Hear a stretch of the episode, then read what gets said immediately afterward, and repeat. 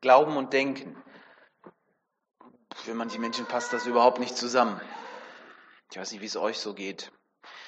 Es gibt so Momente, wo ihr auch sagt, also jetzt muss ich meinen Kopf ausschalten, weil jetzt bin ich in der Kirche, weil anders, anders kriege ich das nicht gebacken, anders kriege ich das auch nicht zusammen. Dass diese, diese Dinge da, die in der Bibel stehen, die haben irgendwie nichts so mit, mit meinem Alltag zu tun. Ich, ich komme da irgendwie nicht rein. Rudolf Bultmann ist, ist ein Theologe äh, des 19. Jahrhunderts. Er hatte eine interessante Aussage geprägt. Er hat viele gute Dinge gesagt. Unter anderem hat er aber auch gesagt, wir können nicht elektrisches Licht nutzen und gleichzeitig an die leibliche Auferstehung von Jesus Christus glauben. Er war natürlich Kind seiner Zeit. Das war noch vor der Quantenphysik. Das war noch bevor auch all diejenigen, die meinten, sie hätten jetzt die Rätsel des Universums entschlüsselt, ähm, und auf einmal, ja, merken wir heute, wir haben, wir haben eigentlich noch nicht mal die Frage verstanden, ohne, ohne überhaupt sagen zu wollen, wie ist die Antwort. Ne? Ja, Bultmanns Jünger haben diesen Gedanken, den er damals geäußert hat, auf die Spitze getrieben. Sie haben Glauben und Denken versucht voneinander zu trennen. Und das merkt man beispielsweise auch in der Theologie ganz stark.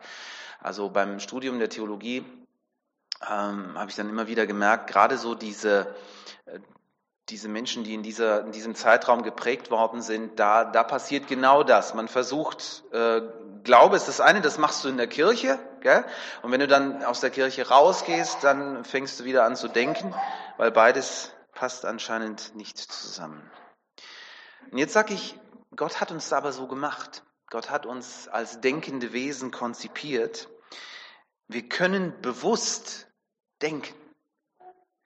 Wir können uns selbst erkennen, uns selber wahrnehmen, können reflektieren, können Zusammenhänge verstehen, können planen, können organisieren, können Informationen ausnehmen, diese auswerten, können lernen. Denken ist etwas Großartiges, etwas Wunderbares.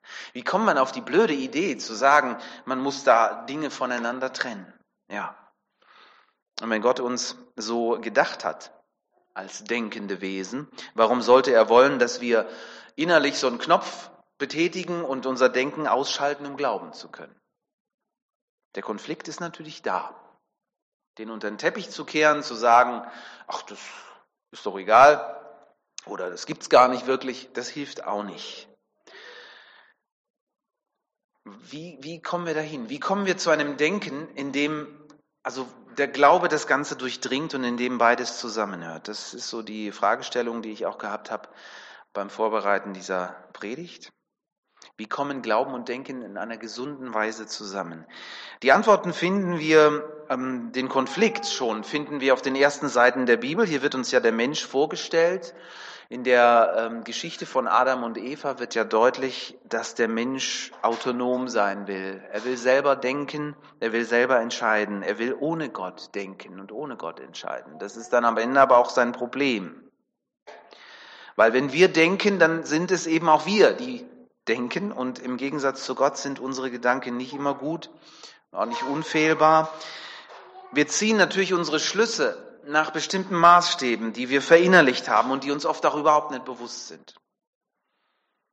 Und wenn uns die Bibel nun mit Aussagen konfrontiert, die unser Denken und unsere Maßstäbe, die wir haben, in Frage stellen, dann fordert sie nicht auf, hör auf zu denken, fang an zu glauben, sondern nimm dein Denken, komm damit zu Gott und lass es von ihm durchdringen, lass es von ihm erneuern. Lass dir deinen Kopf bekehren nicht nur dein Herz. Verändertes Denken, darum geht es. Bekehrung findet auch im Kopf statt. Und wenn Jesus auffordert, ihm nachzufolgen, dann bezieht es sich immer auch auf unser Denken. Viele von unseren verinnerlichten Werten und Wahrheiten werden dann natürlich von ihm hinterfragt. Ich meine, wir hatten das vorhin bei Bultmann, ja, das mit der Auferstehung ist natürlich so, so ein Ding. Ne? Wir, wir haben sowas noch nie erlebt. Wir kennen diesen Prozess immer nur in die eine Richtung, dass das Leben verfällt, dass die Zellen irgendwann aufhören, sich in einer gesunden Weise zu teilen und dass Menschen sterben. Keiner von uns, vermute ich mal, hat es erlebt, dass jemand wieder zurückgekommen ist. Ich war neulich auch wieder auf einer Beerdigung. Die Bibel fordert uns aber auf, dass wir unser Denken nicht als den Maßstab setzen, sondern sagen, es gibt mehr. Es gibt darüber hinaus noch eine Wirklichkeit und dass wir offen werden für die Wirklichkeit und für die unbegrenzten Möglichkeiten Gottes. Und das wird spannend. Das passiert dann aber auch nicht so, dass wir dann plötzlich alle Antworten haben. Die Fragen bleiben und die werden uns sicherlich auch begleiten. Aber dieses bekehrte Denken, dieses erneuerte Denken, das, das, äh, es gibt einen Begriff dafür in der Bibel und zwar wird dieser Begriff Weisheit genannt. Weisheit. Darum soll es jetzt in den nächsten Minuten gehen. Weisheit ist etwas hm, nicht zu verwechseln mit Intelligenz. Es gibt sehr äh, einfach gestrickte Menschen, sag ich mal, die unglaublich weise sind. Ich muss an meine Oma denken, die, äh, die, die hat Zusammenhänge begriffen, ähm, die hat vieles nicht gewusst, was ich weiß beispielsweise, ja, aber das, das war gar nicht wichtig. Sie war eine weise Frau. Und ähm, ich bin immer wieder auch als Jugendlicher gerne hin zu ihr gegangen und habe mich von ihr beraten lassen. Sie hat dann oft schon gefühlt, was mein Problem war, wenn ich kam. Unglaublich. Ich wünschte, sie wäre noch da, weil ich so manches Mal schon gedacht habe, hey, was würde sie jetzt wohl zu diesem Thema sagen? Wie, wie wird sie mir raten? Weise Menschen. Also es gibt sie zum Glück auch immer wieder in unseren Gemeinden und es ist gut, wenn wir sie entdecken und wenn wir sie fragen. Genau. Aber es geht natürlich auch darum, dass wir selber weise werden. Und ähm, wie man das macht, da habe ich einen wunderschönen Abschnitt gefunden, ganz kurz im Buch der Sprüche, wo sonst, das Buch der Weisheit, ja, Altes Testament. Und hier wird uns nämlich gesagt, wie wird es machen? Wie wird man weise? Wie kommt man zu diesem bekehrten Denken? Ich lese aus Sprüche 1, die Verse 5 und 6. Da heißt es hier, und ich lese nach der Luther, ausnahmsweise, weil ich finde, das wird hier so richtig schön kernig übersetzt. Wer weise ist, der höre zu und wachse an Weisheit. Und wer verständig ist, der lasse sich raten, dass er verstehe Sprüche und Gleichnisse, die Worte der Weisen und ihre Rätsel. Wenn ein Text so angenehm kurz ist, dann kann man sich jetzt so ein bisschen Zeit nehmen, um die einzelnen Abschnitte diese, dieser beiden Verse einfach mal durchzugehen. Wer weise ist, der höre zu. Das ist der erste Schritt. Ja, ich weiß, an manchen Stellen äh, sagt uns auch die Bibel nichts Neues. Vieles davon wissen wir ja eigentlich. Ähm, Zuhören ist tatsächlich der erste Schritt, um weise zu werden und um an Weisheit zuzunehmen. Weil das ist eine Hilfe. Probiert das mal.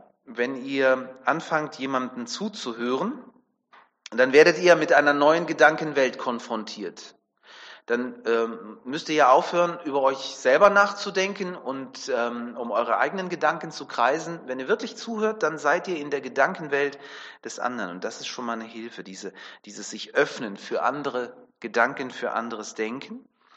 Es gibt Menschen, die können das von sich aus, die können sehr, sehr gut zuhören. Andere müssen es noch üben. Ich muss das noch üben. Meine Frau sagt mir das zumindest und sie wird recht haben. Ähm, und ich glaube, dass dieses Hören auf Gott nochmal eine ganz andere Konzentration erfordert. Weil das ist eben ein Gott, den wir nicht sehen. Ne? Zum Glück müssen wir uns hier nicht auf wilde Spekulationen verlassen. Wir haben das schon gehört.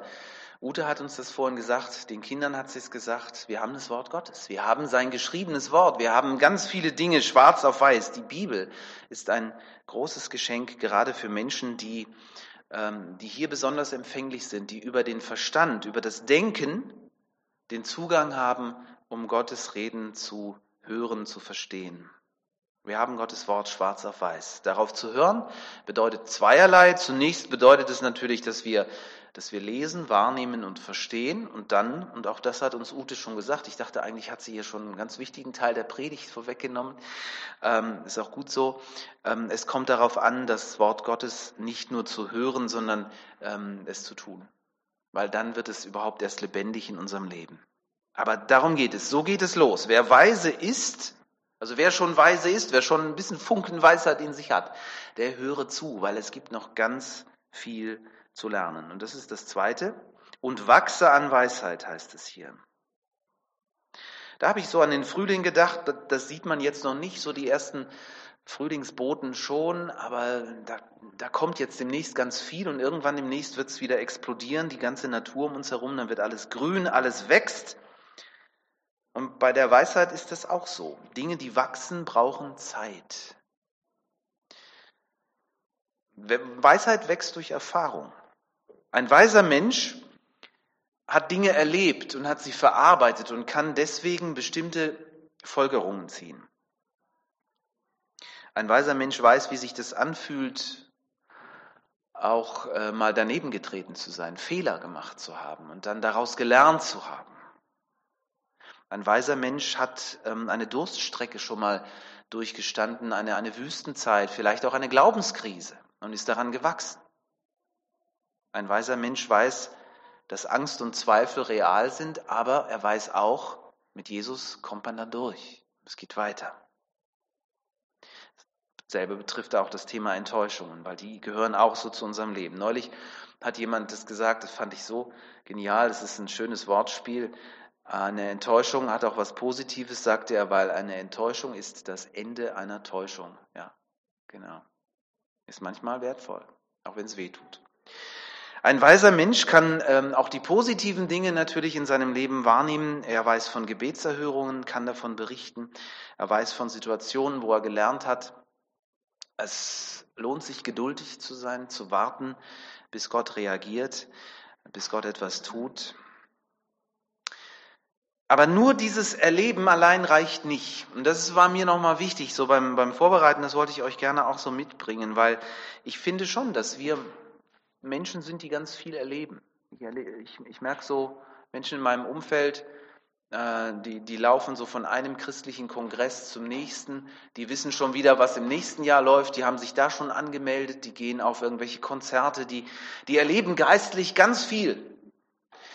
Aber nur das Erleben reicht, glaub nicht. Weil wir müssen uns immer wieder, wir müssen immer wieder innehalten, wir brauchen Zeiten der Stille, wir müssen das Erlebte verarbeiten, müssen überlegen, was, was bedeutet denn das? Was lerne ich denn jetzt daraus? Was nehme ich denn da mit? Manche Christen erleben viel mit Gott, aber erfahren nichts mit ihm. Sie führen, sie fahren überall hin, aber dann kommen sie in einen grauen Alltag wieder und dann ist nichts davon zu spüren. Und das ist, das ist oft so die Tragik des Ganzen. Event-Christentum, ja. Da ist wieder ein schöner Lobpreis-Event, da gehe ich hin, das tut mir gut. Und dann äh, löst das natürlich auch diese Glücksgefühle aus, von denen wir schon hörten, aber die sind dann meistens tatsächlich auch immer nur so ein bisschen an der Oberfläche. Wir müssen das, was wir erleben, auch erfahren. Das macht den Unterschied aus. Weise Menschen fragen nicht danach, fragen, fragen immer auch danach, was die Erlebnisse in ihrem Leben bedeuten. Sie denken darüber nach, sie reden mit Gott darüber im Gebet und verarbeiten das. Das ist hier der zweite Gedanke. So geschieht Wachstum.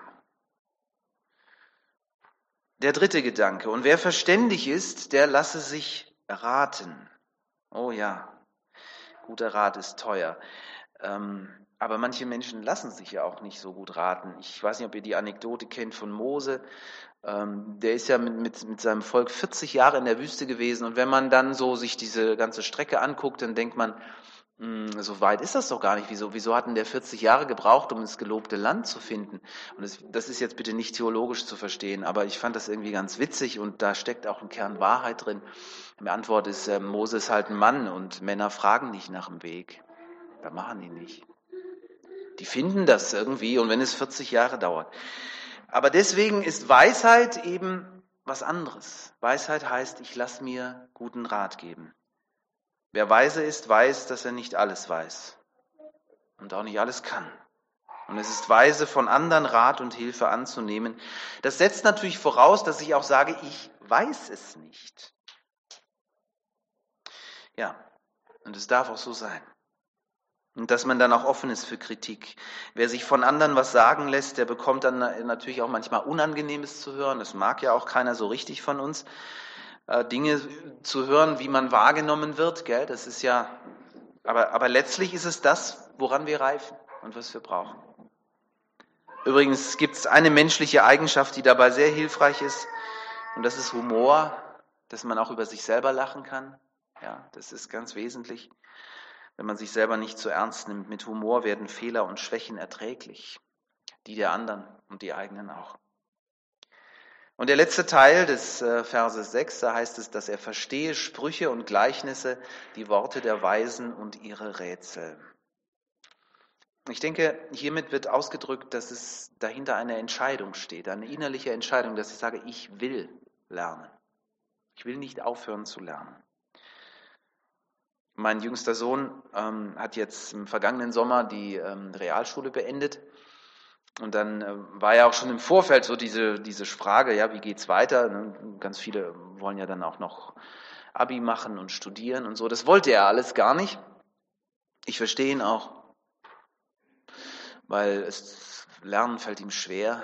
Und dann sagte er, ähm, Papa, ich will, ich will, äh, ich will einen ordentlichen Beruf machen. Damit will er auch sagen, Pastor will er nicht werden. Gell? Er will einen ordentlichen Beruf machen, soll er machen. Gell? Und ähm, und er will nicht mehr lernen, sagt er. Ich weiß, wie er das meint. Gell? Aber ich habe ihm dann auch gesagt, du mit mit dem Lernen solltest du eigentlich nicht aufhören. Und er hat mich dann auch verstanden, was ich meine. Natürlich ja, ja, Dinge auswendig lernen und sie dann wiedergeben müssen in einer Arbeit, das fand ich auch schon immer schwierig. Aber letztlich hören wir nicht auf zu lernen. Das ist auch Nachfolge. Wenn wir Jesus folgen, dann hören wir auf sein Wort, dann wachsen wir im Glauben, dann haben wir Erfahrungen, die wir gleichzeitig auch verarbeiten und wir sind nicht allein. Mit Jesus unterwegs zu sein heißt mit seinen Jüngern unterwegs zu sein. Und da da kommt dann alles zusammen. Da kriegen wir dann auch den Rat von anderen. Ich finde es faszinierend, wie Jesus das auch gemacht hat, wenn man sich das mal so anschaut. Wie lehrt Jesus seine Jünger? Das war ja nicht im Gottesdienst. Die waren ja eigentlich ständig unterwegs. Die haben Dinge miteinander erlebt. Die kamen nicht nur zur Bibelstunde zusammen und dann ging jeder wieder nach Hause, sondern die blieben dann zusammen. Und das ist ja das, was uns oft so schwer fällt, dass wir denken, oh, jetzt, jetzt habe ich meine Geschwister ja wieder anderthalb Stunden lang ertragen, aber jetzt gehe ich nach Hause und dann äh, schalte ich mal wieder ab. Die blieben zusammen. Das stelle ich mir manchmal richtig schwierig vor. Aber in diesem Zusammenbleiben, in diesem Unterwegssein lernten sie von Jesus am allermeisten.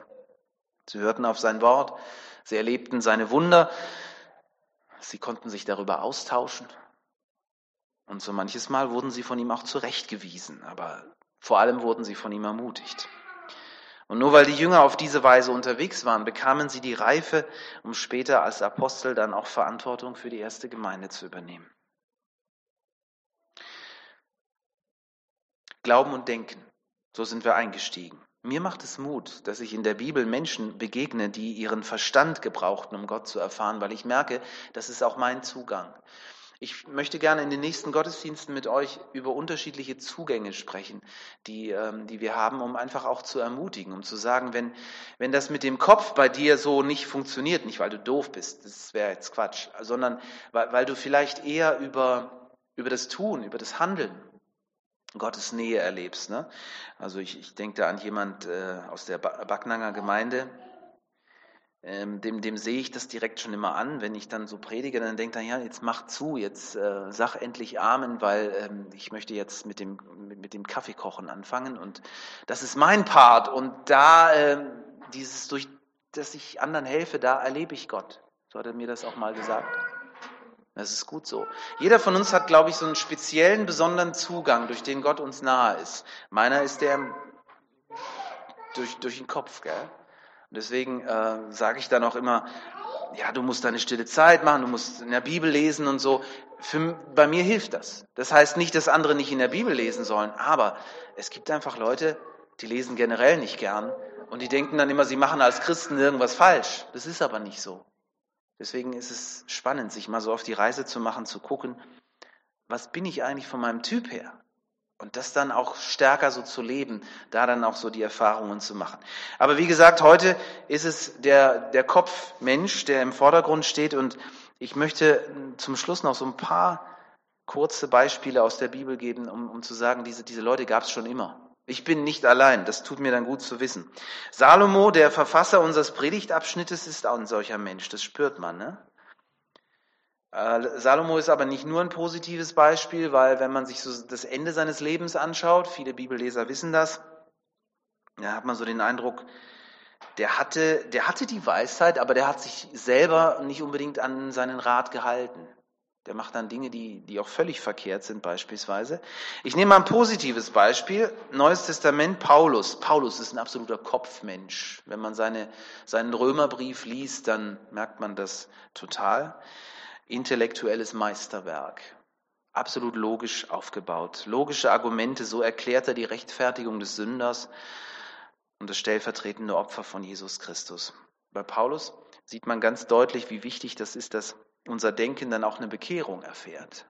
Weil er hat vorher anders gedacht. Er hat sein logisches Denken gebraucht, um gegen den Glauben zu argumentieren. Dieser junge Pharisäer. Und das führte ihn dann zu Hass und Verfolgung der Christen. Und dann begegnet er Jesus vor Damaskus und das strukturiert sein Denken komplett um. Das brauchen wir auch immer wieder. Und das ist, denke ich, ein Prozess. Also wer immer wieder das Problem hat, Glauben und Denken miteinander in, in, ähm, in Einklang zu bringen, der findet in dem Jünger Thomas im Neuen Testament ein weiteres sehr ermutigendes Beispiel. Thomas ist so ein, äh, so ein, so ein Skeptiker. Gell? Die äh, Jünger sagen dann, wir haben Jesus gesehen, der ist auferstanden. Und Thomas sagt, ja, ihr könnt mir viel erzählen. Aber solange ich ihn nicht anfasse, solange ich nicht in seine Wunden hineinfasse, in seine Wunden auch an der, an der Seite, die er da durch den Speerstoß bekommen hat, werde ich das nicht glauben. Und dann begegnet Jesus ihm persönlich, weil ihm das wichtig ist. Jesus mag auch die Skeptiker. Jesus sagt nicht, wer nicht glauben kann, der hat, äh, ja, der kann es vergessen oder so, gar nicht. Und dann begegnet Jesus dem Thomas. Und interessant ist diese Begegnung. Jesus sagt nicht zu ihm, Thomas, Thomas, wie konntest du nur zweifeln? Sondern ähm, er sagt, komm her, Thomas. Dein großer Wunsch ist es, mich anzufassen. Dann, dann komm, fass, fass an, ich bin da. Und ich weiß nicht, ob Thomas das dann gemacht hat, das steht da in dem Text nicht. Gell? Vielleicht brauchte er das dann auch nicht, weil wir lesen, dass er dieses wunderschöne Bekenntnis spricht, mein Herr und mein Gott. Er wird für meinen Geschmack absolut zu Unrecht immer wieder als der sogenannte ungläubige Thomas bezeichnet. Im Grunde war er nur jemand, der es genau wissen wollte. Und ich merke, ich bin auch so jemand. Das wird übrigens auch an anderer Stelle deutlich, als Jesus seine Jünger darauf vorbereitet, dass er bald nicht mehr bei ihnen sein wird. Ne? Dann sagt Jesus auf diese rätselhafte Art und Weise, er sagt, ähm, ihr wisst ja, wohin ich gehe. Und Thomas äh, ist offensichtlich der Einzige, der das dann so auf den Punkt zu bringen wagt und der platzt heraus, Herr, wir haben alle keine Ahnung, wohin du gehst. Thomas ist der Einzige, der sich traut, das zu sagen. Und damit bringt er Jesus dazu, einen seiner bekanntesten Sätze über sich selber zu sagen, ich bin der Weg, die Wahrheit und das Leben. Ja, das Leben. Das ist auch das pure Leben. Gell? Ihr Lieben, ich komme zum Schluss. Wenn du so ein Kopfmensch bist, dann hat dich das hoffentlich angesprochen. Wenn du versuchst, Gott über deinen Verstand nahe zu kommen, wenn du jemand bist, der sich für biblische Zusammenhänge interessiert, der gerne Vorträge hört von Siegfried Zimmer, der nicht abwarten kann, wenn der wiederkommt und der sich sagt, warum war der denn dieses Mal bei der ökumenischen Woche nicht da? Dann, dann, dann ist es genau dein Zugang. Wenn du jemand bist, der viele Fragen stellt, der auch Zweifel hat, auch das gehört dazu, dann hat Gott dich so gemacht und er lädt dich ein, ihm nachzufolgen und zu erleben, dass Glauben und Denken keine Gegensätze sind. Ich weiß, wovon ich rede. Ich bin so ein Kopfmensch. Ich erlebe Gottes Reden und Wirken vor allem über meinen Verstand, über mein Denken. Und ich muss lernen, dass es andere gibt, die, die ganz anders ihr Christsein leben, weil sie eben so von Gott gemacht worden sind. Zum Beispiel über das Tun, ich sagte es schon. Ein dritter Weg wäre so dieses, ähm, die nenne ich so Herzensmenschen. Das, das sind Menschen, die was, die, die, ja, die, die Dinge fühlen. Ich arbeite noch dran, aber demnächst mehr. Deshalb die Frage, wie sieht dein persönlicher Zugang zu Gott aus? Ich werde diese Frage demnächst immer wieder mal mitbringen und ich hoffe, und das ist so das Ziel des Ganzen, dass wir uns stärker bewusst werden, wie kann ich Gott erleben? Weil deine ganz persönliche Art, wie du denkst, wie du handelst, wie du fühlst, ist eben dann auch die Tür, durch die du Gottes Reden und Wirken am intensivsten erlebst. Und diese Tür, die gilt es zu entdecken und sie immer wieder aufzumachen. Gott segne uns beim Nachdenken über sein Wort. Amen.